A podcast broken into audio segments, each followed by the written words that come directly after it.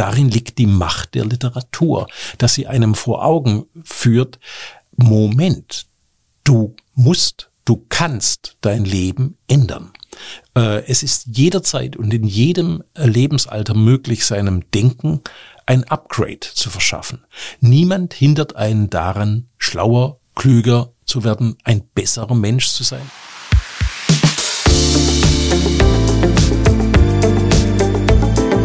Talk mit K. Mit Anne Burgner. Hallo liebe Kölnerinnen und Kölner. Hallo natürlich auch an alle anderen. In Talk mit K, der Name verrät, spreche ich mit spannenden Menschen aus dieser Stadt. Und das immer im Wechsel mit meiner Kollegin Sarah Brasak. Jede Woche Donnerstag um 7 Uhr gibt es eine neue Folge. Heute ist Dennis Scheck zu Gast. Wer gern liest, kennt sicher seine Sendung Druckfrisch und seine manchmal durchaus bissigen Besprechungen neuer Romane. Die Freude am Verriss ist ihm also durchaus vertraut. Aber Scheck kann sich auch für sehr viel begeistern. Wer sich davon überzeugen will, kann das beim Festival Literatur am Dom tun, das er kuratiert hat. Tolle Autorinnen und Autoren wie T.C. Boyle, Jürgen Becker und Karen Duwe lockt er dafür Mitte Juni nach Altenberg. Und ums Kochen, seine andere große Leidenschaft, wird es dann auch gehen. Außerdem erzählt Jack in Talk mit K, wie ihn das Lesen aus der Langeweile rettete, als seine Eltern ihn als Kind aus Stuttgart aufs Land verschleppten, wie er das nennt. Und er erklärt, warum er die Unmöglichkeit, einen Kanon zu erstellen, dennoch angegangen ist. Und dann hinterher gleich auch noch ein Antikanon mit den seiner Meinung nach schlechtesten Büchern der Weltgeschichte. Sie sehen, es gibt jede Menge Leseempfehlungen in dieser Podcast-Folge. Positive wie negative. Überzeugen Sie sich doch einfach selbst. Dennis Scheck, herzlich willkommen bei Talk mit K. Ich freue mich sehr, dass Sie da sind. Und ich freue mich für die, über die Einladung. Sie haben ein Festival kuratiert, das es jetzt zum zweiten Mal gibt, Literatur am Dom in Altenberg. Bevor wir darauf zu sprechen kommen, wen Sie da alles eingeladen haben, das lässt sich nämlich, kann sich wirklich sehen lassen, möchte ich Sie aber fragen, wenn Sie ein Festival oder sagen wir mal einen Abend veranstalten dürften mit Autorinnen und Autoren, die schon verstorben sind, egal aus welcher Zeit, wen würden Sie sich denn da einladen? Oh, das ist eine Frage, über die ich äh, öfters nachdenke, weil die New York Times hat eine wunderbare Kolumne, wo sie Autorinnen und Autoren äh, diese Frage Dinner Party stellt. Und äh, das ergibt immer sehr interessante Antworten. Und insofern habe ich da schon ein bisschen nachgedacht. Also mhm. Jane Austen wäre mein Gast Nummer eins, weil mit Jane Austen lassen ja viele Literaturhistorikerinnen und Historiker die Geschichte des bürgerlichen Romans überhaupt beginnen. Liebe und Geld, sagte, Liebe und Tod, sagte ein berühmter Kollege von mir, Marcel Reich-Ranitzky, seien die beiden Hauptthemen in der Literatur. Aber das stimmt natürlich nicht. Liebe, Geld und nein, Liebe, Tod und Geld müsste es heißen. Eigentlich äh, schreibt Jane Austen ja richtige Immobilienpornos, als würde Wolfgang Schäuble äh, zur Feder greifen. Äh, jeder Protagonist wird im Grunde eingeführt mit einer Bankauskunft. Also Geld spielt bei Jane Austen eine unglaublich starke Rolle. Nicht nur Liebe, sondern Liebe muss man sich im Kosmos von Jane Austen leisten können. Also es wäre mein erster Dinnergast. Mhm. Dann würde mich schon interessieren, Heinrich von Kleist. Mhm. Einfach deshalb, äh, wenn der vielleicht auch ein wenig Schaudern bei den anderen Abendessengästen auslösen wird, weil es handelt sich ja um einen der wenigen echten Mörder in der deutschen Literatur. Der hat ja sich nicht nur selber die Kugel gegeben, sondern auch noch, naja, es war Selbstmord auf Verlangen, eine äh, junge Dame, die allerdings todkrank war, mit in den Tod genommen. Also so ähnlich wie Caravaggio. Ja.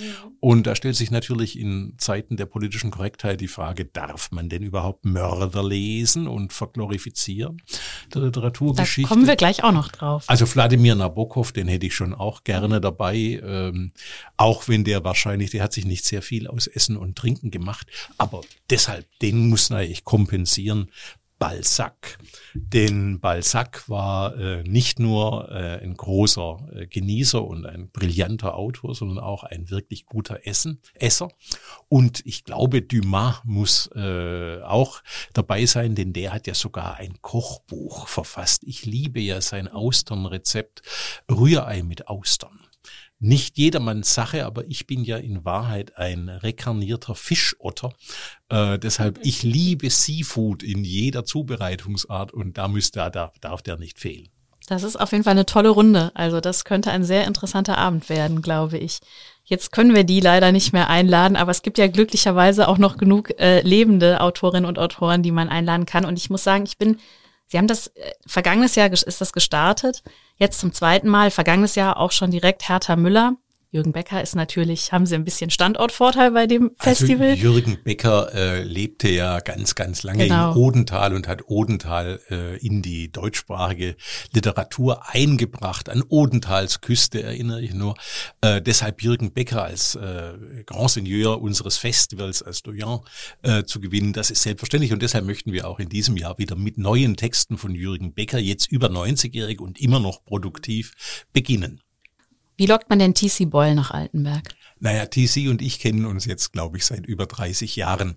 Ähm, und äh, ich äh, freue mich wahnsinnig, dass äh, der Hanse Verlag in Form der Pressechefin Christina Knecht es möglich gemacht hat, zu sagen, komm auf der nächsten Lesereise, äh, äh, geh doch mal nach Altenberg. Wir waren schon mal in Bayern äh, ein paar Tage äh, in einem wunderschönen Hotel in den Alpen und sind da gewandert.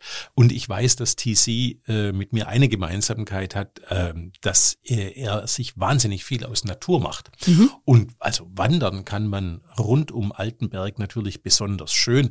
Das heißt, ich habe ihn gelockt, indem ich ihm einfach so ein paar Fotos schickte, nicht nur vom Altenberger Dom, sondern auch von der Umgebung. Und da war er dann sofort Feuer Feuer und Flamme, weil machen wir uns nichts vor. Der TC ist natürlich ein Rock'n'Roller, der ist eine echte Rampensau. Mhm. Der genießt äh, die Aufmerksamkeit seiner Leserinnen und Leser, aber er hat eben auch äh, Im Grunde schreibt er ja von Beginn an grüne Literatur, Climate Fiction. Mhm. Er hat eben auch dieses Auge fürs Natur, was ich mir erst in späteren Jahren erwerben musste. Ich war ganz lange ein Pflasterdreher und machte mir wenig aus der Gesellschaft von Bäumen.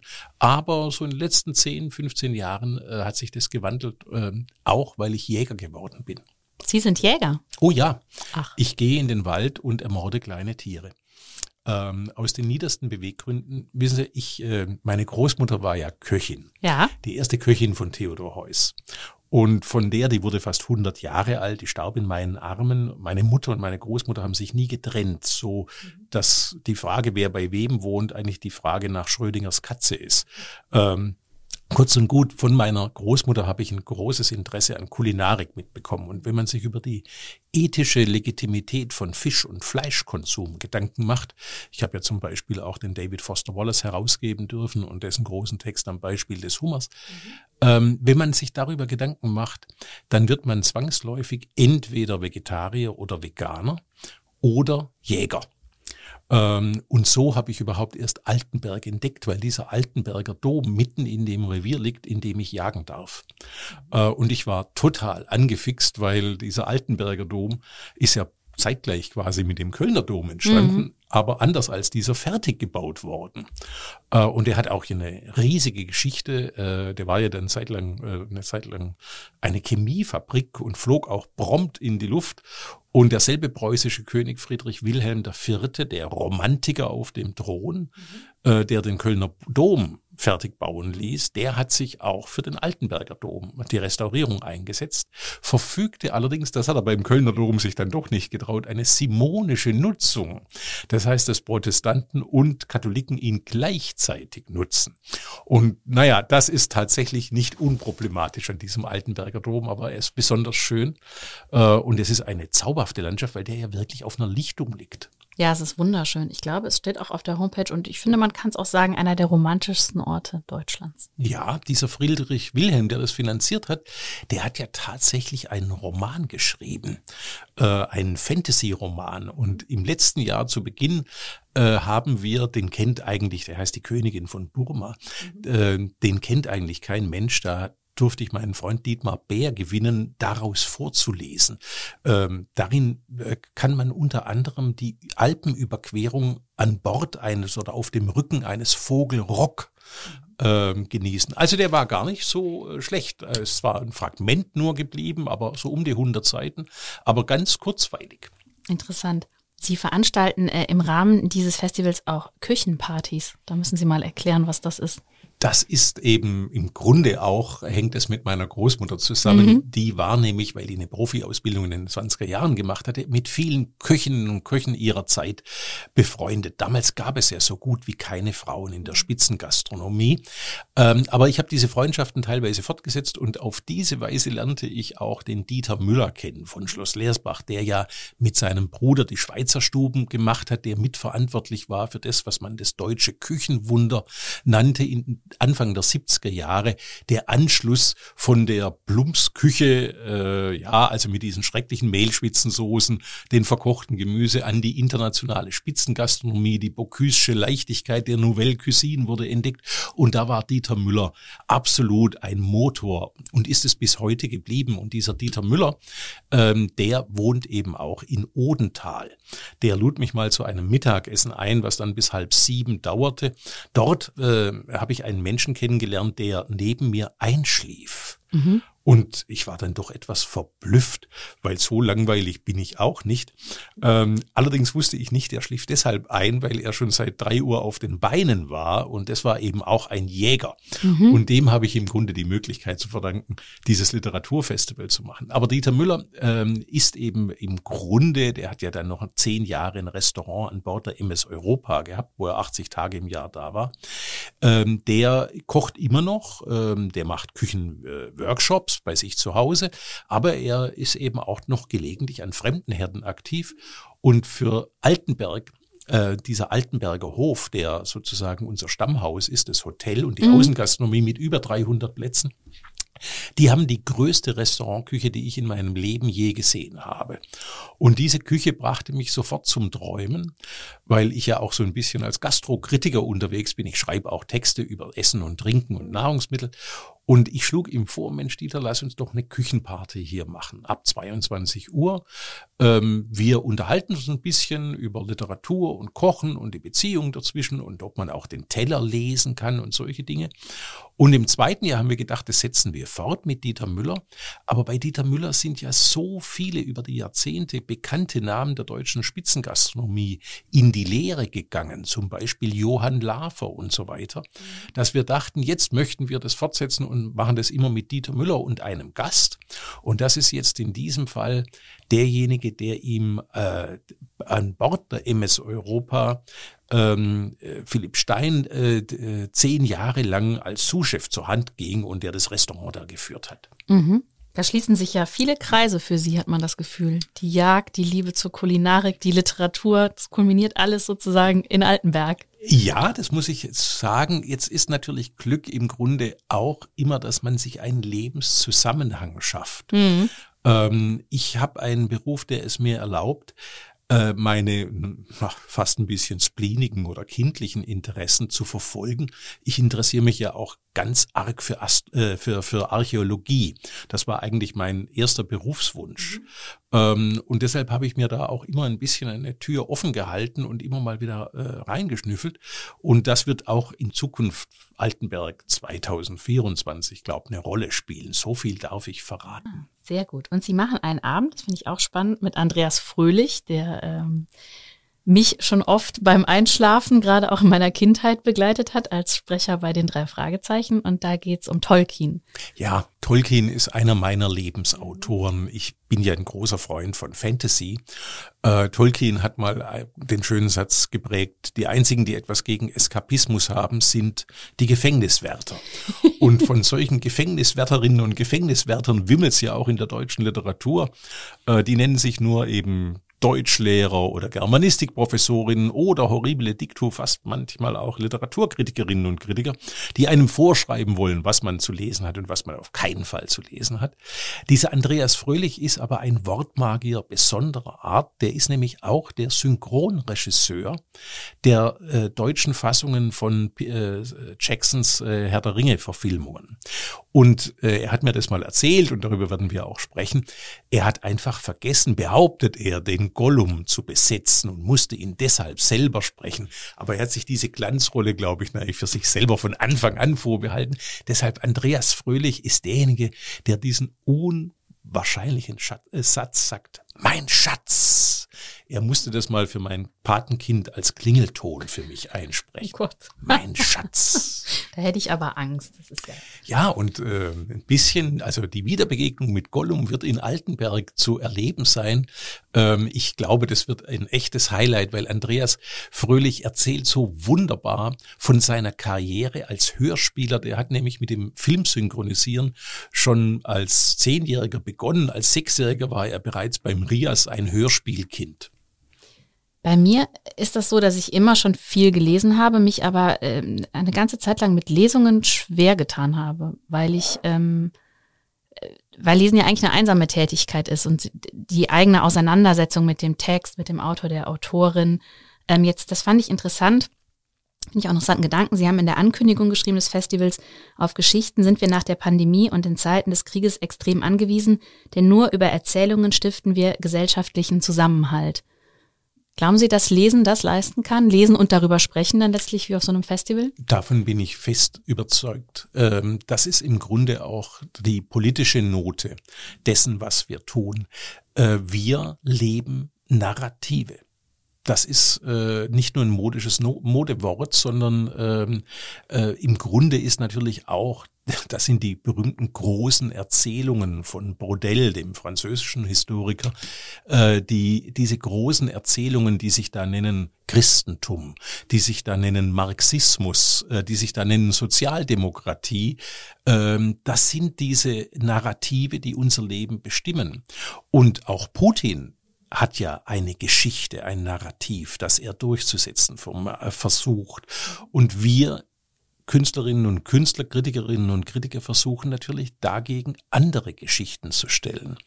Äh, und das wollen wir in Altenberg auch tun und das gelingt auch. Darin liegt eigentlich, äh, das, davon bin ich wirklich profund überzeugt, darin liegt die Macht der Literatur, dass sie einem vor Augen führt, Moment, du musst Du kannst dein Leben ändern.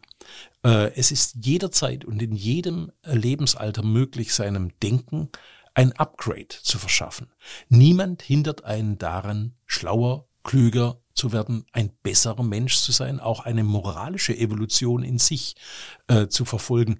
Diese Anleitung, dieser Appell der geht tatsächlich von großer Kunst aus und die möchten wir in Altenberg erfahrbar machen. Ich möchte aber noch aufgreifen, was Sie sagen. Sie haben recht. Literatur kommt eigentlich erst zustande in der Interaktion eines lesenden Gehirns und eines Textes. Jetzt kann man und hat es auch lange Zeit getan, gesagt, zu sagen, get the author out of there. Der Autor stört die Autorin eigentlich dabei nur. Aber ich war immer von dem wilden Affen gebissen. Verdammt nochmal, mich haben diese Schriftstellerinnen und Schriftsteller auch persönlich interessiert. Und ich habe das ja eigentlich zu meinem Beruf gemacht. Mhm. Ähm, und ich muss Ihnen sagen, nichts ersetzt die persönliche Interpretation eines Textes durch den Autor. Das ist auch meine Quintessenz nach 20 Jahren Radioerfahrung. Wir besitzen ja nicht eine einzige Tonaufnahme von Franz Kafka. Aber wir besitzen äh, Schilderungen von Menschen, die Lesungen von Kafka erlebt haben. Und diese Schilderungen weisen alle in die Richtung, dass sich Franz Kafka als komischer Autor empfunden hat. Die haben Tränen gelacht, wenn Kafka seine Texte vortrug. Das hat also mit der Rezeption, wie wir heute Kafka mit andachtsvoller Schmerzensmiene zur Kenntnis nehmen, wenig zu tun. Und deshalb finde ich es so toll, dass wir in Altenberg eben Karin Duwe, Adriana Alteras erleben können. Äh, eine Lieblingsautorin von mir, die Angela Steidle, die die Bachtochter in Aufklärung zum Leben erweckt. Die wird sogar aller Wahrscheinlichkeit nach Musik in ihrer Lesung integrieren. Das passt besonders gut. Die war nämlich als Sängerin in einem Bachchor schon zweimal ist die aufgetreten im Altenberger Dom. Die weiß also, wovon sie redet. Klingt toll. Also der große Appell an alle, gehen Sie hin zu Literatur am Dom ähm, vom, jetzt muss ich mal gucken, 15. bis 19. 19. Juni. Juni, genau. Vier Tage im Juni und wir drücken die Daumen. Das ist ein Open, Fairs, äh, äh, Open Air Festival, das natürlich auch der Wettergott äh, da mitmacht, aber das sieht eigentlich gar nicht schlecht aus. Und äh, Karten gibt's im Netz natürlich oder in den bekannten Vorverkaufsstellen. Mhm. Lassen Sie uns aber noch ein bisschen weiter über, über Ihre Liebe zur Literatur und Ihren Beruf sprechen. Ähm, man kann das ja auch über sie lesen, dass sie eigentlich aus Langeweile zum Lesen gekommen sind als Kind. Zumindest habe ich das so gelesen, weil stimmt es auch gar nicht, aber Ach, zum Lesen gekommen bin ich natürlich schon früher, aber was äh, der wahre, wahre Kern dieser Geschichte ist, ich wurde als Kind entführt, wie in einer Geschichte von Charles Dickens oder von Robert Louis Stevenson. Menschen die äh, dem Vernehmen nach meine Erziehungsberechtigten waren, verschleppten mich aus meiner Heimatstadt Stuttgart aufs Land mhm. in ein unglaublich ödes Kaff, wo man nur dem Nichts beim Nichten zuschauen konnte. Äh, da war ich neun Jahre alt, unter dem Vorwand, dass die da ein Haus bauen wollten. äh, ich kann mich noch an den Tag erinnern, das war ein Samstagnachmittag, als wir den Bauplatz besichtigten und ich sah meine Eltern, mein Stiefvater, meine Mutter an und sagte, das ist jetzt nicht euer Ernst, das ist das ödeste, also das ist, dagegen ist Supermans Festung der Einsamkeit äh, noch ein, ein Metropolenbau. äh, ihr wollt das doch nicht wirklich und sie wollten es. Mhm. Und sie bauten da ihre private Cheops-Pyramide, die ihnen alle finanziellen Spielräume äh, verunmöglicht hat, die dafür sorgte, dass ihr Leben über Jahrzehnte eine einzige Plackerei und Schufterei waren. Und die liegen jetzt alle äh, auf dem Friedhof dieses Hauses und im Grunde war das kein Haus, das war ein Sarkophag. Sarkophag heißt im Altgriechischen Fleischfresser. Das hat ihnen bei lebendigem Leib das Blut aus, den, aus dem äh, Leib gezogen und die Freude aus ihrem Leben. Tut mir sehr leid, äh, das weiß ich aber äh, nicht nur von James Austin, dass Immobilien Schicksal sein können.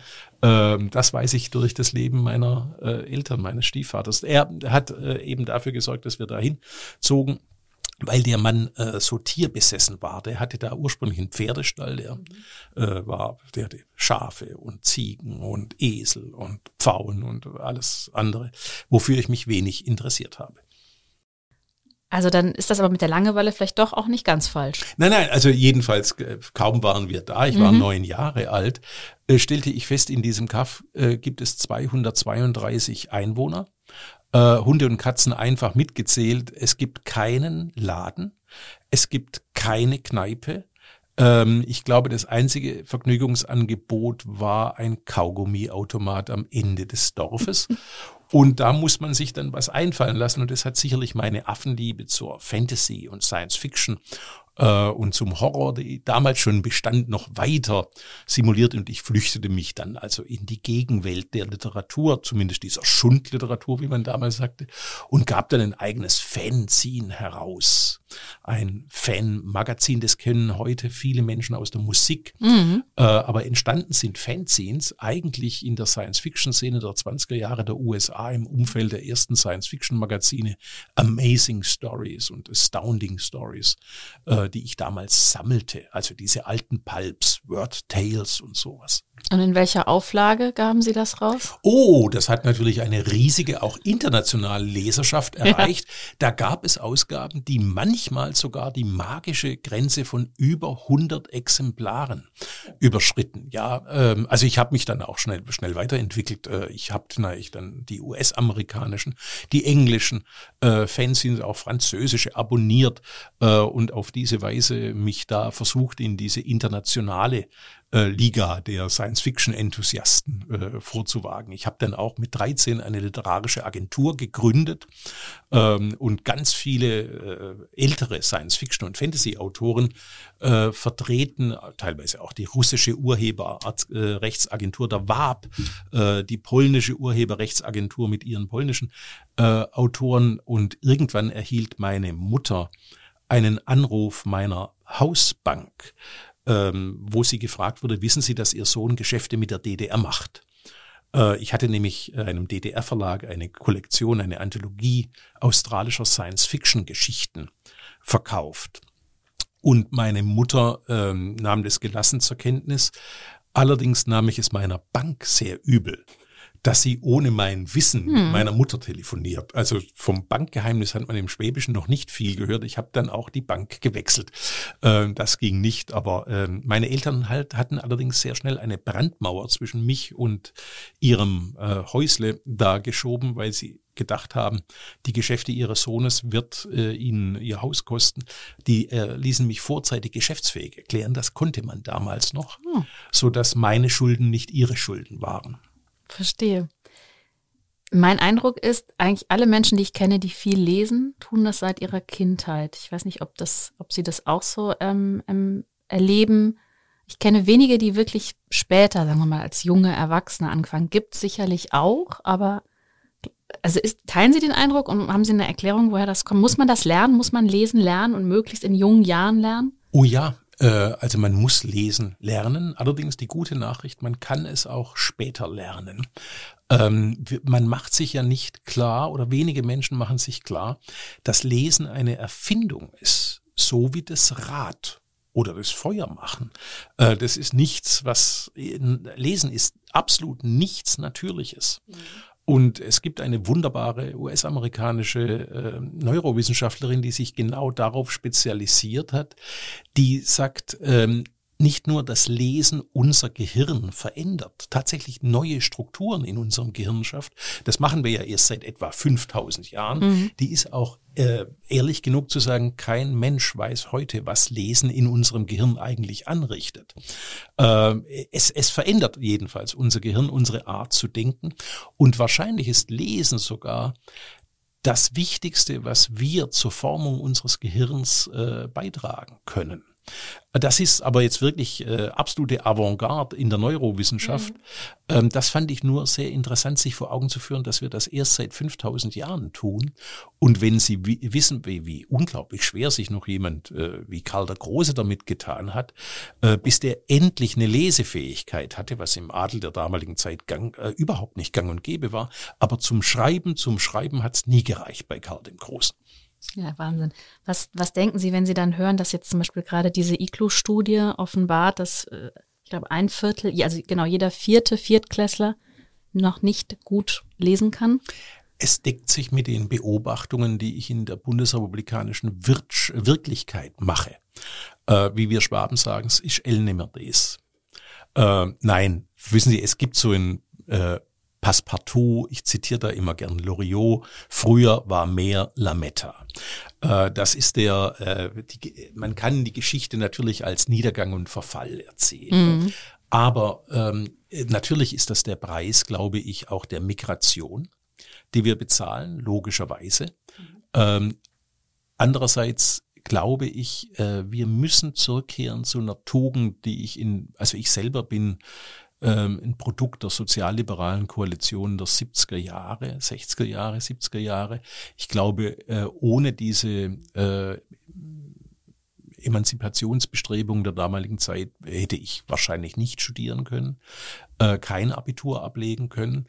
Ähm, insofern ähm, brauchen wir wieder so einen Aufbruchsgeist in unserer Gesellschaft. Und ich beharre auch darauf, was wir brauchen, sind Politiker, die zumindest so tun müssen, als würden sie Theater besuchen, als wären ihnen Operninszenierungen wichtig, als wäre ihr Leben durch Lektüre geprägt. In dem Moment, wo wir jenen vulgär amerikanischen Populismus in der äh, Politik tolerieren, dass wir Bürgermeister haben, die sagen, in der Oper war ich noch nie. Das ist, das muss weiterhin ein Grund zum Rücktritt sein, zum sofortigen Rücktritt. Also mit anderen Worten, ähm, ich finde, wir brauchen ein bisschen mehr Kulturfrömmigkeit. Ähm, es ist ja ein Irrtum, dass wir als Menschen zur Welt kommen. Äh, wir kommen zur Welt mit der Anlage zum Menschen. Wir müssen uns erst zum Menschen machen.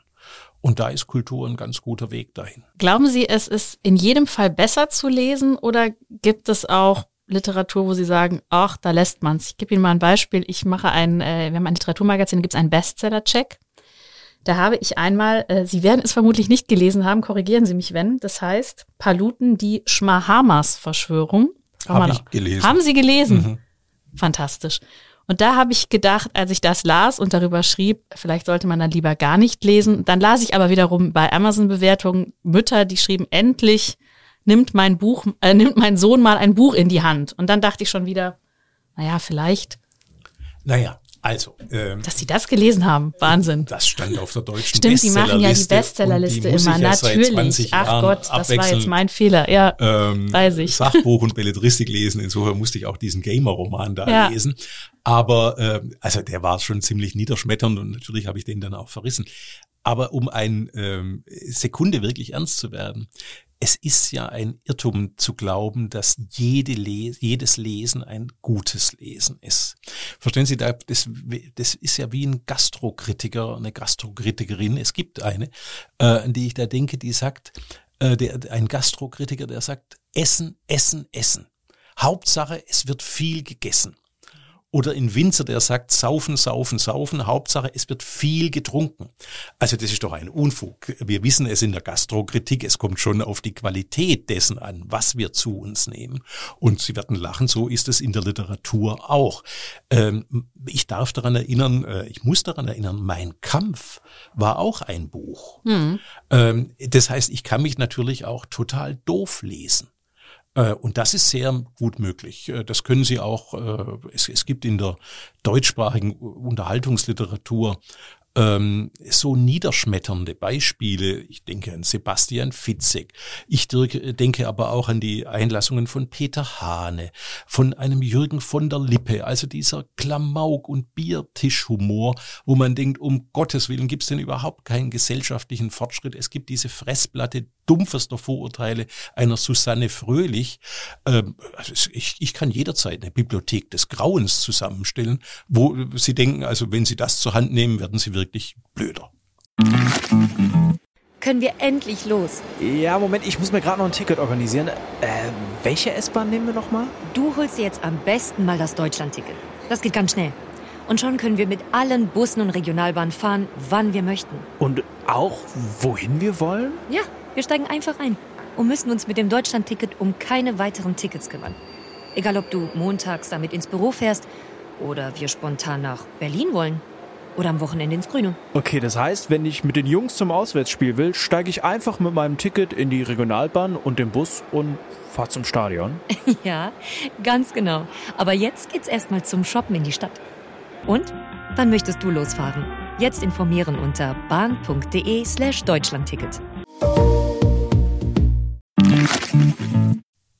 Ja, wahrscheinlich ist das so. Das stimmt. Sie haben das ja gerade schon angesprochen ähm, in Druckfrisch äh, Ihrer Sendung, die es ja jetzt auch schon seit 20 Jahren gibt.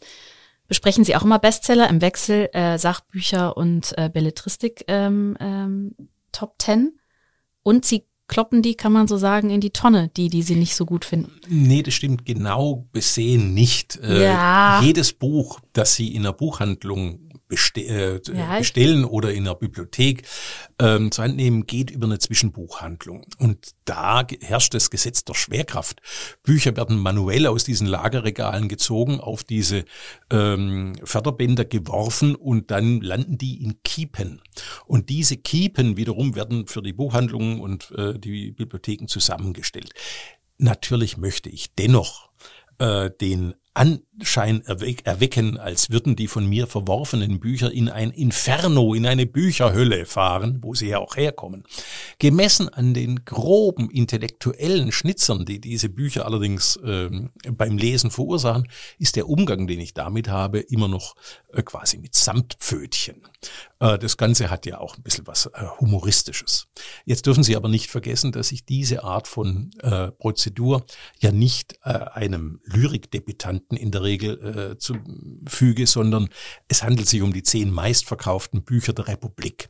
Das heißt, die Autorinnen und Autoren können sich über meine negative Kritik darüber hinwegtrösten mit dem alten Spruch von dem amerikanischen Pianisten Liberace, der sagte auf die Frage, warum verreisen Sie alle Kritiker und warum, was macht es mit Ihnen, den unsterblichen Satz, I cried all the way to the bank. Sehr schön. Wird man eitel, wenn man weiß, dass die eigenen Urteile äh, Kaufentscheidungen befördern und Bücher vielleicht erfolgreicher machen? Nö, wahrscheinlich war man vorher schon eitel. Deshalb hat man diesen äh, Beruf ergriffen. Also natürlich ein gewisses Sendungsbewusstsein, also ein Wille zur Wirkung ähm, der ist, ist Voraussetzung, glaube ich, wenn man Literaturkritikerin, wenn man Literaturkritiker werden möchte und damit dann auch noch in die Medien geht. Ähm, das wäre jetzt äh, zu viel der Eitelkeitsgymnastik, das abzustreiten. Andererseits bin ich mir durchaus bewusst, ähm, Pah, wissen Sie, mein Urteil als Literaturkritiker hat die Wirkung einer aus fünf Meter Höhe abgeworfenen Bananencremetorte. Äh, Literaturkritik ist ein chorisches Unterfangen. Auf einen, der sagt, das taugt nix, kommen zehn, die den, dieselbe Geschichte in den Himmel loben und vice versa. Also ähm, da soll man sich mal nicht zu wichtig nehmen oder sich zu breit machen. Das ist ja eigentlich auch das Schöne daran, dass man eben, es ist eben nicht Mathematik, wo man sagen kann, eins plus eins ist zwei und da müssen wir uns jetzt alle einig sein, finde ich. Die Welt ist groß genug, dass wir beide darin Unrecht haben können. Genau. Gibt es denn Bücher, wo Sie vorher vielleicht von, weil der Autor, die Autorin, ich weiß nicht, das Cover, was auch immer, wo Sie dachten, ich will das eigentlich doof finden aus irgendwelchen Gründen und dann haben Sie hinterher festgestellt, ach, eigentlich fand ich es doch ziemlich gut? Äh, naja, gut. Äh, wissen Sie, Leben insgesamt ist ein lebenslanger Lernprozess. Äh, und das Schlimmste wäre ja, wenn ich sozusagen schon äh, beim bloßen Blick auf ein Buch äh, meine Meinung abrufen könnte. Es ist sehr unwahrscheinlich, dass mich ein Versepos aus der Feder von Sebastian Fitzek äh, oder Susanne Fröhlich nochmal zur kompletten Revision meiner literaturkritischen Meinungen dieser Autoren gegenüber bewegen könnte. Aber who knows? Ja, also wie sagt Samuel Beckett, äh, ever failed, äh, fail better. Mhm. Ja, also wieder scheitern, nächstes Mal besser scheitern. Ähm, das ist das Schöne der freiraubende Kunst. Arno Schmidt hat mal sehr schön formuliert, ein Schuft sei, wer nie von seinen eigenen Meinungen angeekelt sei. Ähm, es gibt Autoren und gab Autoren, wo ich also so eine gewisse äh, Schwankung hatte. Das war eine Zeit lang Philip Roth, als er sich äh, in meinen Augen in diesen postmodernen Spiegelfechtereien verlor, Operation Shylock, aber der hat dann sich neu erfunden als in meinen Augen der bedeutendste US-amerikanische Autor mit der amerikanischen Trilogie. Das war auch eine Zeit lang Martin Walser ähm, wo meine Liebe doch ziemlich erkaltet war. Aber dann kamen plötzlich Bücher wie Ein liebender Mann, äh, die, das große Goethe-Roman, das Spätwerk, wo ich dachte, wow, der äh, mit Karl von Kahn, einem seiner äh, Figuren, der Mann kann bergauf beschleunigen, ja, äh, ist ja unglaublich, äh, was da. Mir ging es auch mit Günter Grass so, ja, mhm. also der Grass von die Rettin, das erschien mir alles zu moral, sauer, zu selbstgerecht auch, von Zunge zeigen und so. Aber dann kam da plötzlich wieder eine Leichtigkeit rein in die Lyrik von Letzte Tänze beispielsweise, wo ich nur sagen kann, Wahnsinn. Ja, also das sind Leute, die äh, sich neu erfunden haben. Und das möchte ich auch äh, betonen, dass in der Kunst eben ein Neustart jederzeit möglich ist. Mhm. Andererseits, wie gesagt, es viele Ansichten, die ich äh, vor 30 Jahren für äh, unabweislich wahr hielt, äh, teile ich heute auch nicht mehr. Aber ein Satz von Denis Diderot, einem französischen ähm, äh, Namensvetter, der hat mir, äh, seit ich ihn zum ersten Mal unter der Schulbank las, äh, immer gute Dienste geleitet. Der lautet, der Mensch wird erst frei sein, wenn der letzte König an den Eingeweiden des letzten Priesters erdrosselt wird. Ich glaube, da haben wir noch ein bisschen Zeit. ich habe einen Kollegen, der immer sagt, ach, endlich, endlich nochmal wieder einen schönen Verriss schreiben. Geht Ihnen das auch so? Mögen Sie lieber verreißen? Also es gibt ja viele, die sagen, verreißen ist leichter als Lobeshymnen schreiben, gute oder formulieren. Absolut. Das ist so. Äh, das Negative ist leichter zu schreiben. Äh, es ist sehr viel schwerer, auf neue Art zu loben. Und wenn man äh, den Beruf schon eine Zeit lang gemacht hat, ich erschrecke, wenn ich offen gestanden durch deutsche Buchhandlungen gehe und mir im Taschenbuchregal äh, anschaue, auf wie viel Büchern ich inzwischen zitiert bin, weil ich auch dachte, erstens mal, weil ich da denke, habe ich das wirklich gesagt? Ja, man wird ja nicht immer gefragt. Äh, in der Verknappung erscheint es mitunter auch so formelhaft und austauschbar. Andererseits, wenn ich reagiere und versuche auf wirklich innovative, neue Art zu loben, dann wird das oft so verschwurbelt oder äh, verstellt, dass ich denke, mein Gott, man kommt eben um äh, bestimmte Formulierungen auch nicht herum. Also äh, man sollte dann nicht mit Hinblick auf irgendwelche Klappentextzitate seine Kritiken schreiben. Das stimmt. Sie haben einen, es ist ja immer die große Frage, kann es einen Kanon geben? Wie muss der Kanon aussehen? Viele haben sich dran versucht. Ich habe auch zum Beispiel noch den im Regal stehen von Marcel Reich-Ranitzky. Sie haben auch einen Kanon rausgegeben, auch einen sehr individuellen. Also da findet sich eben zum Beispiel Tim und Struppi, was mir gut gefiel, und auch ähm, großer Astrid Lindgren-Fan, Carlsson vom Dach. Mit dem fange ich an, weil Genau. der äh, Versuch, einen Kanon zu schreiben, ist an sich ja schon ein größenwahnsinniges Unterfangen.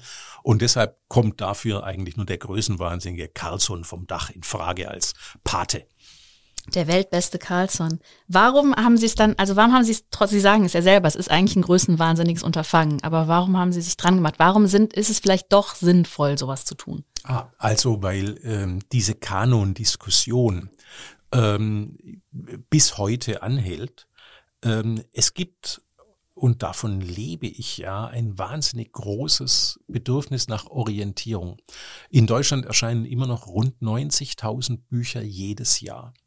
Und da die Spreu vom Weizen zu trennen, das ist vornehmste Aufgabe der Literaturkritik. Um die darf man sich dann auch nicht herummogeln und eben nicht nur, ich will mich auch nicht immer nur aufs Rad der Gegenwart äh, spannen lassen. Ich möchte dann auch sagen, okay, jetzt mach mal ernst. Und der Unterschied äh, zu Reich Ranitzky, das war für mich völlig irrsinnig, als ich das äh, äh, im Entstehen begriffen gesehen habe, äh, der hat sich ja auf deutsche Literatur beschränkt. Aber äh, in seinen Kritiken hat er natürlich auch internationale Literatur wahrgenommen. Und bei allen Autorinnen und Autoren, die ich in der Gegenwart der Bundesrepublik des Jahres 2023 kenne, steht doch längst auch Wisława Szymborska äh, neben Siegfried Lenz, steht äh, William Geddes neben Günter Grass, steht David Foster Wallace neben Martin Walzer. Also wir leben ja, Literatur ist das erste internationalisierte, globalisierte Gewerbe der Welt. Homer holt seinen Stoff aus Mesopotamien. Also die literarischen Lieferketten sind viel länger, als wir glauben.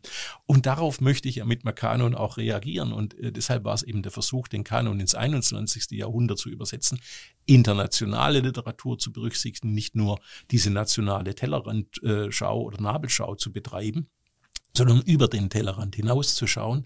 Ähm, und außerdem, Entschuldigung, mir hat es einen Riesenspaß gemacht. Und Sie haben, was ich interessant fand, Sie haben, äh, ich glaube, es auf Platz 100 dann, die spätantike Philosophin und Mathematikerin Hypatia. Hypatia. Hypatia, Entschuldigung, aufgeführt.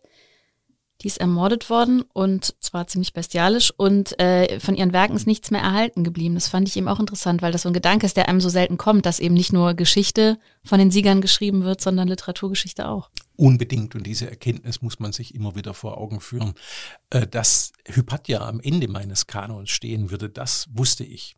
Ich habe mir aber ansonsten, das erschien ja auch äh, in einer Zeitung als Kolumne, das äh, gab es im Radio, das gab es auch im Fernsehen. Ich habe mir aber ansonsten tatsächlich immer Woche um Woche ausgedacht, was kommt als nächstes in deinen Kanon, weil sonst wird das Leben zu langweilig, wenn ich mir am Anfang eine Hunderterliste mache und dann zwei Jahre lang die abarbeiten muss wie ein andalusischer äh, Brunnenesel. Aber dass der letzte Teil, die letzte Folge Hypatia gelten würde, das war äh, stand für mich von Anfang an fest, weil ähm, wir müssen uns vor Augen halten, dass natürlich ganz viele Menschen, die etwas zu sagen hatten, die auch etwas zu erzählen hatten, gar nie lesen und schreiben lernen durften. Und von denen, die geschrieben haben, haben unter Umständen ihre Manuskripte überhaupt nicht überlebt. Und diese Hypatia wurde als sehr einflussreiche Frau äh, in der Spätantike im äh, Kairo, wurde äh, in Alexandria, Entschuldigung, äh, wurde die von einem christlichen Mob gelyncht auf offener Straße. Der dafür Verantwortliche wurde in der orthodoxen Kirche sogar heilig gesprochen. Das ist mal ein seltsamer Heiliger. Der hatte eine Privatarmee von Wüstenmönchen. Aber diese Hypatia steht eben für ganz viele. Denken Sie nur mal die Wahrscheinlichkeit, dass das Tagebuch von Anne Frank auf uns gekommen ist, überlebt hat. Das ist sehr unwahrscheinlich gewesen. Die Lyrik von Ossip Mandelstam hat nur deshalb überlebt, weil seine Ehefrau Nadeshda sie auswendig gelernt hat. Ansonsten hat der stalinistische Terror diese Manuskripte vernichtet. Ähm, also das ist alles wirklich eine Kette von Zufällen. Und die Hypatia erinnert mich immer wieder daran, ähm, wir, wir haben ja nur insgesamt fünf Prozent nur der antiken Literatur hat das Christentum überlebt. Wissen Sie, die kulturzerstörerische Macht des Christentums, wir müssten eigentlich auf, jeden, auf jedes Ostern müssten wir ein kleines atheistisches, humanistisches Festival der, der Bücherverbrennungen äh, machen. Das äh, im Vergleich dazu äh, sind die Kulturschäden der Nazis äh, äh, also das ist jedenfalls ein Riesenverlust, ja, was da eingetreten ist. Andererseits äh, möchten Sie 95 Prozent mehr antike Literatur zu lesen haben. Also mitunter kann das ja auch äh, so ein Tabula Rasa-Effekt äh, äh, ganz befreiend wirken. Ja, das stimmt. Aber es ist eben interessant, wenn man sich das mal klar vor Augen führt. Ähm, genau, Sie haben aber ja auch noch einen Antikanon erstellt oder tun es. Da, da bin ich gerade dabei. Genau. Das ist natürlich log, das macht richtig Freude, weil ähm, ich war ja ein bisschen befreundet mit dem Hans Magnus Enzensberger, den, der für mich immer in seiner quecksilbrigen Intelligenz ein großes Vorbild war, dem wurde schnell langweilig. Der hat dann immer wieder was anderes erfunden und wir waren uns einig darüber, dass es mal ein schönes Projekt äh, sei. Allein die äh, literarischen Hervorbringungen der großen Diktatoren näher zu betrachten. Nero war eben auch ein Dichter. Äh, Nero zog's auf die Bühne, aber auch Stalin hat gedichtet, auch Mao hat gedichtet, nach allem, was mir Chinesen erzählen, sogar gar nicht so schlecht. Aber also die großen Blutsäufer unseres Jahrhunderts, die zog's zur Feder. Das ist schon Hitler, habe ich schon erwähnt. Äh, natürlich muss man, wenn man sagt, die, das sind die 100 besten Hervorbringungen der Literatur, dann möchte ich doch auch mal einen Beitrag, einen Antikanon, die 100 schlechtesten Bücher der Weltliteratur. Und daran äh, sitze ich gerade und das macht mir großes Vergnügen. Und sollte man die denn dann auch lesen? Ähm, natürlich, um Gottes Willen, Sie wollen doch nicht einer Literaturkritikerin oder einem Literaturkritiker blind glauben. Sie müssen sich ja selber davon überzeugen. Aber wie gesagt, auch Saddam Hussein äh, hat Fantasy-Romane geschrieben, auch Gaddafi, man glaubt es nicht. Sie haben, ja, stimmt, genau, der hat ja auch ja, kann man gar nicht glauben. Aber das ist ja ein sehr interessanter Punkt, weil das ja gerade in unserer Zeit auch sehr diskutiert wird. Die Frage, muss eigentlich ein guter Autor oder eine gute Autorin auch ein guter Mensch sein? Wir wissen natürlich, dass das, das ist ja auch bei aller Kunst illusorisch, das zu glauben. Und wir wissen ja von vielen Künstlerinnen und Künstlern und natürlich auch in der Literatur ist es genauso, dass es sehr schlechte Menschen gibt, die sehr gute Künstler sind. Ähm, aber wie blicken Sie darauf? Also es gab ja jetzt gerade in den vergangenen, wenn man schaut, also Literatur-Nobelpreis für Peter Hanke, da gab es starke Diskussionen. Es gab Diskussionen bei Annie Ernaux wegen der möglichen Nähe zu BDS. Es gibt jetzt bei J.K. Rowling, sieht man sehr stark, wie sich das in den vergangenen Jahren entwickelt hat, seit sie sich zu ähm, Transmenschen äußert. Da gibt es ja auch viele Leute, die sagen, man sollte das nicht mehr lesen, was die geschrieben haben. Ja, gut, das sind die Kulturtalibans unserer Tage. Die drei genannten Autoren sind alle ganz große Autoren. Nicht, dass mir Peter Handke äh, in seinen Statements äh, zu äh, Jugoslawien gefallen würde, aber wir müssen einfach in der Kunst aushalten, dass ähm, es wirkliche brillante künstlerische Genies gibt, die im wahren Leben miese Knilche, richtige Schufte, Lügner, Hurer, äh, ja, äh, ganz üble Betrüger sind. Äh, diese moralische Ambiguität müssen wir aushalten. Im Gegenteil, die Beschäftigung mit Kunst ist eigentlich ein einziges Training darin. Ja, es ist möglich, äh, ein tolles Gedicht zu schreiben und trotzdem ein ganz blöder, mieser Nachbar zu sein. Ähm, das ist sogar meistens die Regel und nicht die Ausnahme. Während umgekehrt die moralisch lautersten Menschen der Welt ganz schlechte Gedichte schreiben können. Ähm, aber wir müssen uns den Unterschied vor Augen halten und müssen auch endlich absteigen von unserem hohen moralischen Ross und uns mal wieder ein bisschen erden in unseren moralischen Ansprüchen an andere. Ich glaube, damit würden wir das Leben uns allen äh, sehr viel leichter machen. Das kann man in der großen Literatur lernen, zum Beispiel bei Annie Ernaux, zum Beispiel bei Philip Roth oder zum Beispiel bei Martin Walzer. Mhm. Sie haben eben äh, auch einmal die Nazis erwähnt, Bücherverbrennung. Da wollte ich Sie einmal darauf ansprechen, weil das ja jetzt 90 Jahre her ist, äh, auch jetzt hier in Köln, ziemlich genau kann man fast sagen, diesen Monat. Gibt es denn irgendeinen Autor oder eine Autorin aus diesen verbrannten Büchern, vielleicht jetzt nicht die allerbekanntesten, wo Sie sagen, da lohnt sich's noch mal? Da würden Sie sagen, also die kann, kann, man ja, konnte man ja alle immer noch wieder lesen, aber wo Sie sagen, das ist einer oder das ist eine, wenn ihr noch mal was lesen wollt, was damals sozusagen verbrannt wurde, das empfehle ich euch. Also ich hatte eine Veranstaltung mit Eva Menasse und Dennis Yücel äh, zur Bücherverbrennung in Göttingen machen dürfen. Und da durften wir uns jeder einen verbrannten Autor wählen. Ähm, und ich habe äh, mich spontan entschieden für Erich Maria Remarque, im Westen nichts Neues. Das halte ich, ich habe mir das Buch auch nochmal angeschaut, halte ich auch nach wie vor für einen brillanten Text, wobei er so reduziert wird auf seine ähm, Darstellung des Ersten Weltkriegs.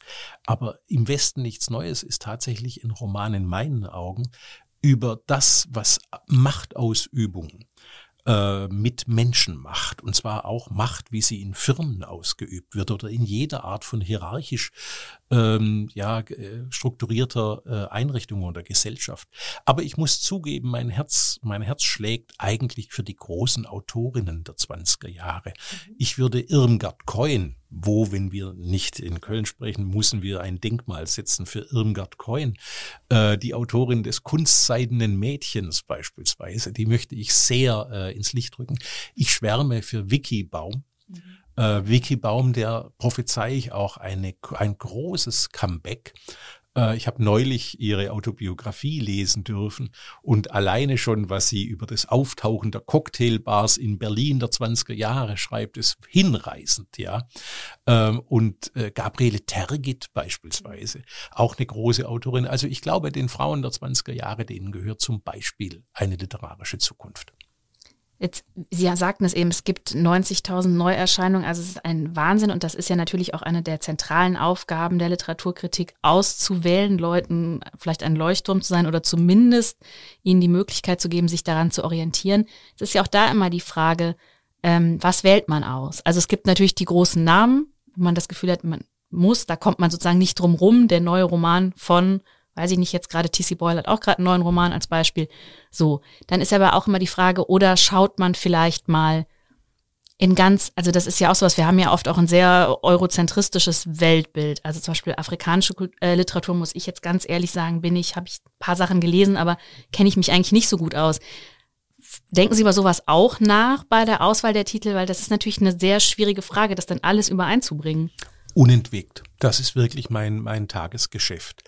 Ähm, natürlich äh, wollen wir auch ähm, divers sein. Natürlich wollen wir auch die Augen richten auf die Literatur aus Afrika, aus Südamerika, aus Mittelamerika, aus Asien, ein riesiger unentdeckter Kontinent.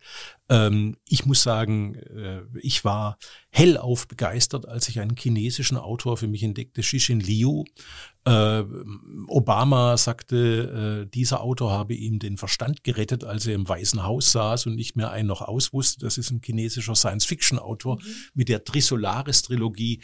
Äh, der hat, es ist mir ein Rätsel, wie sowas in China die Zensur passieren konnte, aber das ist wirklich fantastisch. Ähm, nein, es gibt äh, in Afrika riesige Entdeckungen zu machen. Aber wissen Sie, wenn ich meine Sendungen äh, zusammenstelle, dann ist da immer eigentlich so eine Devise, wie heißt dieser englische Spruch, äh, was braucht man für eine Hochzeit? Something borrowed, something new, something landed, something new oder sowas. Mhm, also es reimt sich ja. Mhm. Äh, was Blaues, was mhm. Geborgenes und so weiter. Genau. Ähm, ich möchte natürlich keine Sendungen machen mit einem Altersdurchschnitt von 92 Jahren. Äh, folglich, wenn ich Martin Walser vor der Kamera habe, dann hätte ich gerne eine junge Frau aus Afrika ähm, äh, als zweiter Interviewgast oder so. Nur lässt sich das nicht immer so leicht mhm. realisieren, wie man, dann kommen die Budgets dazu und die Reisewege und so weiter. Aber alles in allem, äh, glaube ich, hat Druckfrisch dann eine ganz gute Bilanz und lesenswert auch. Ähm, und zumindest ist, äh, man kommt natürlich nicht dran rum, wenn Sie äh, die Literatur der Antike betrachten, dann haben Sie Sappho, und dann haben sie eben äh, eine Gestalt wie Hypatia, von der keine einzige Zeile erhalten geblieben ist. Aber es wird ihnen nicht gelingen, einen Kanon griechischer oder lateinischer Literatur zusammenzustellen, der nicht männerdominiert ist. Ähm, genau dasselbe für äh, die mittelalterliche Literatur.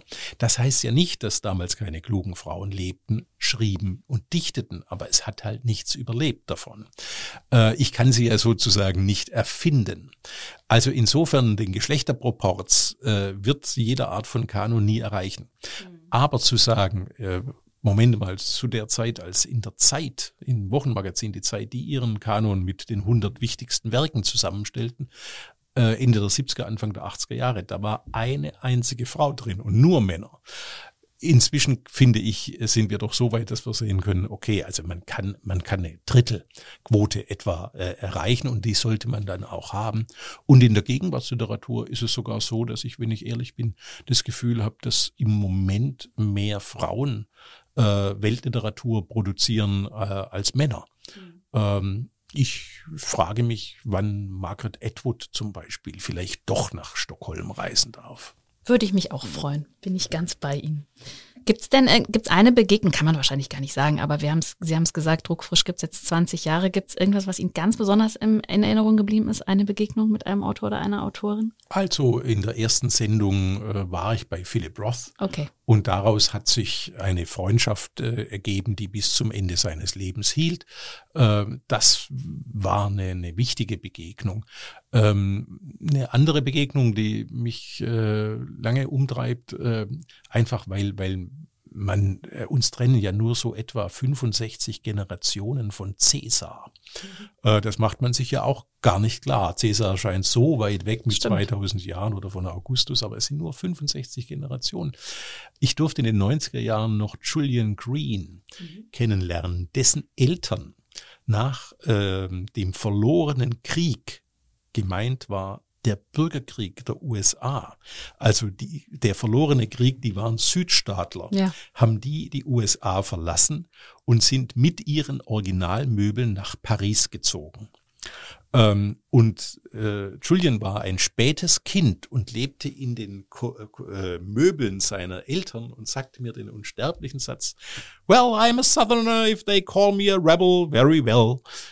Also ich saß da einem uralten Mann gegenüber, der sich noch als ähm, Nachkomme der Rebellen der Konföderierten betrachtete, also. die den Krieg verloren hatten. Also diese Longue Durée, mhm. um nochmal auf diese Kategorie sprechen zu können, das kann man auch demütig von der Literatur und der Kultur lernen. ja, das stimmt. Wir müssen zum Abschluss auch noch ein bisschen, das ist ja ein Podcast, der Talk mit K heißt, also es geht ja um Köln und noch ein bisschen über Köln sprechen. Ähm, ich weiß ehrlich gesagt nicht, ich habe es doch in der SZ war es. Ich habe in einem Interview, das war ein anderer Zusammenhang, aber da haben sie gesagt, schon die Lektüre eines Knöllchens der Stadt Köln kann einen zur Verzweiflung treiben. Das fand ich sehr schön. Warum denn? Also, es gibt von Philip Roth in dieser amerikanischen Trilogie ähm, da stehen in der Mitte von zwei Romanen zwei Sätze. Die lauten, alles, was er hasste, war da und im nächsten Roman heißt es, alles, was er liebte, war da. Und das bringt mein Verhältnis zu der Stadt Köln sehr gut auf den Punkt. Es gibt Momente, da möchte ich mich vor Fremdscham in den Boden bohren, ja, also wenn ich diese Disaster Areas dieser Stadt aufzählen muss, was hier alles schief lief, was wirklich äh, entgleitet, was, was nicht gut läuft. Äh, dieses Verkehrschaos, der Drang, die Innenstadt zu sperren, weil man meint, man müsse einen Marathon, ein Fahrradrennen, ein Seifenkistenrennen oder sonst was zu veranstalten, was man in den dafür vorgesehenen Sportstätten im Wald oder auf dem Plattenlande doch wesentlich besser durchführen könnte. Mhm. Den ich diese absurde Verkehrspolitik sehe, wenn ich die Bausünden sehe, ich möchte ja gelegentlich mir wirklich beide Hände vors Gesicht schlagen, damit ich die Hässlichkeit dieser Stadt nicht ertragen muss. Und je länger ich hier wohne, umso mehr sticht mir diese Hässlichkeit ins Auge. Aber andererseits sind nun mal die Kölner die schönsten und die liebsten und vor allem die freundlichsten Menschen der Welt. Und äh, wenn man, ich halte ja öffentlichen Nahverkehr für ein hässliches Wort, für eine hässliche Sache, aber wenn man in Köln eine Straßenbahn betritt oder von einem freundlichen, gutmütigen Busfahrer oder einer Busfahrerin an Bord genommen wird, dann weiß man, man ist an der richtigen Stelle. Und wenn man, das fand ich immer so schön, früher wurde man eine Zeit lang vor den Höhnern in der Bahn begrüßt, wenn man vom Flughafen kam. Da habe ich auch immer gedacht, oh Gott, wenn das jetzt Menschen von außerhalb hören oder wenn die hören, dieser Zug endet hier. Das mochte ich auch immer sehr gerne. Das haben sie aber geändert in der KVB. Das war immer meine Lieblingsdurchsage. Dieser Zug endet hier, haben sie dann gesagt, wenn das die Zugfahrt endet. Ja, also es ist so ein bisschen Hassliebe, höre ich raus. Ja, aber das ist doch klar, mein Gott, ich bin ja nicht freiwillig hier, sondern ich musste ja meine schwäbische Heimat, die übrigens auch pothässlich ist oder wurde, Stuttgart Es ist also furchtbar. Und dieser Bahnhof ist natürlich äh, der Versuch, eine Stadt zu ermorden. Und das ist auch fast gelungen, würde ich sagen, inzwischen. Ähm, nein, also ich bin ja hier, weil ich äh, als Literaturkritiker dort verhungert wäre, wie ein irischer Kartoffelbauer im 19. Jahrhundert. Deshalb bin ich Köln ja auch dankbar, weil sie mir diese Stadt ja auch lange Lohn und Brot gab. Mhm. Und wenn man aber Köln mal untreu werden möchte und an einen Ort gehen möchte, der sehr schön ist, dann kann man einfach nach Altenberg gehen. Unbedingt und vor allem Altenberg, dort wohnen ja nur neun Menschen. Aber es gibt den Märchenwald, es gibt diese sehr schöne Außengastronomie und es gibt eben jetzt Literatur am Dom in Altenberg. Und diese Gelegenheit, die Bücher lebendig werden zu lassen und Gollum zu begegnen oder T.C. Boyle, ja, äh, die sollte man nicht äh, Revue passieren, äh, sollte man nicht verpassen. Äh, Angela Steidle und Adriana Alteras und Karen Duwe sind auch eine Reise wert. Hundertprozentig. Ich wünsche Ihnen ein sehr schönes, sehr gelungenes Festival mit fantastischem Wetter. Ich freue mich drauf. Vielen Danke. Dank, Herr Scheck. Gern.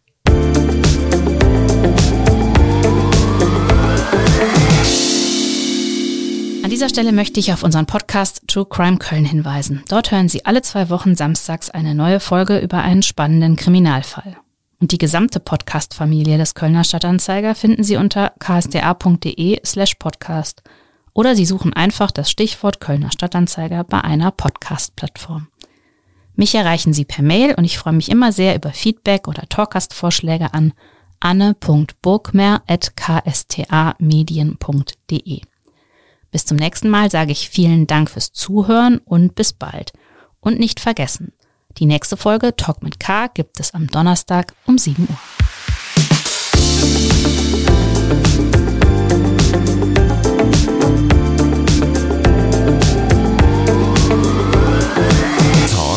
mit K.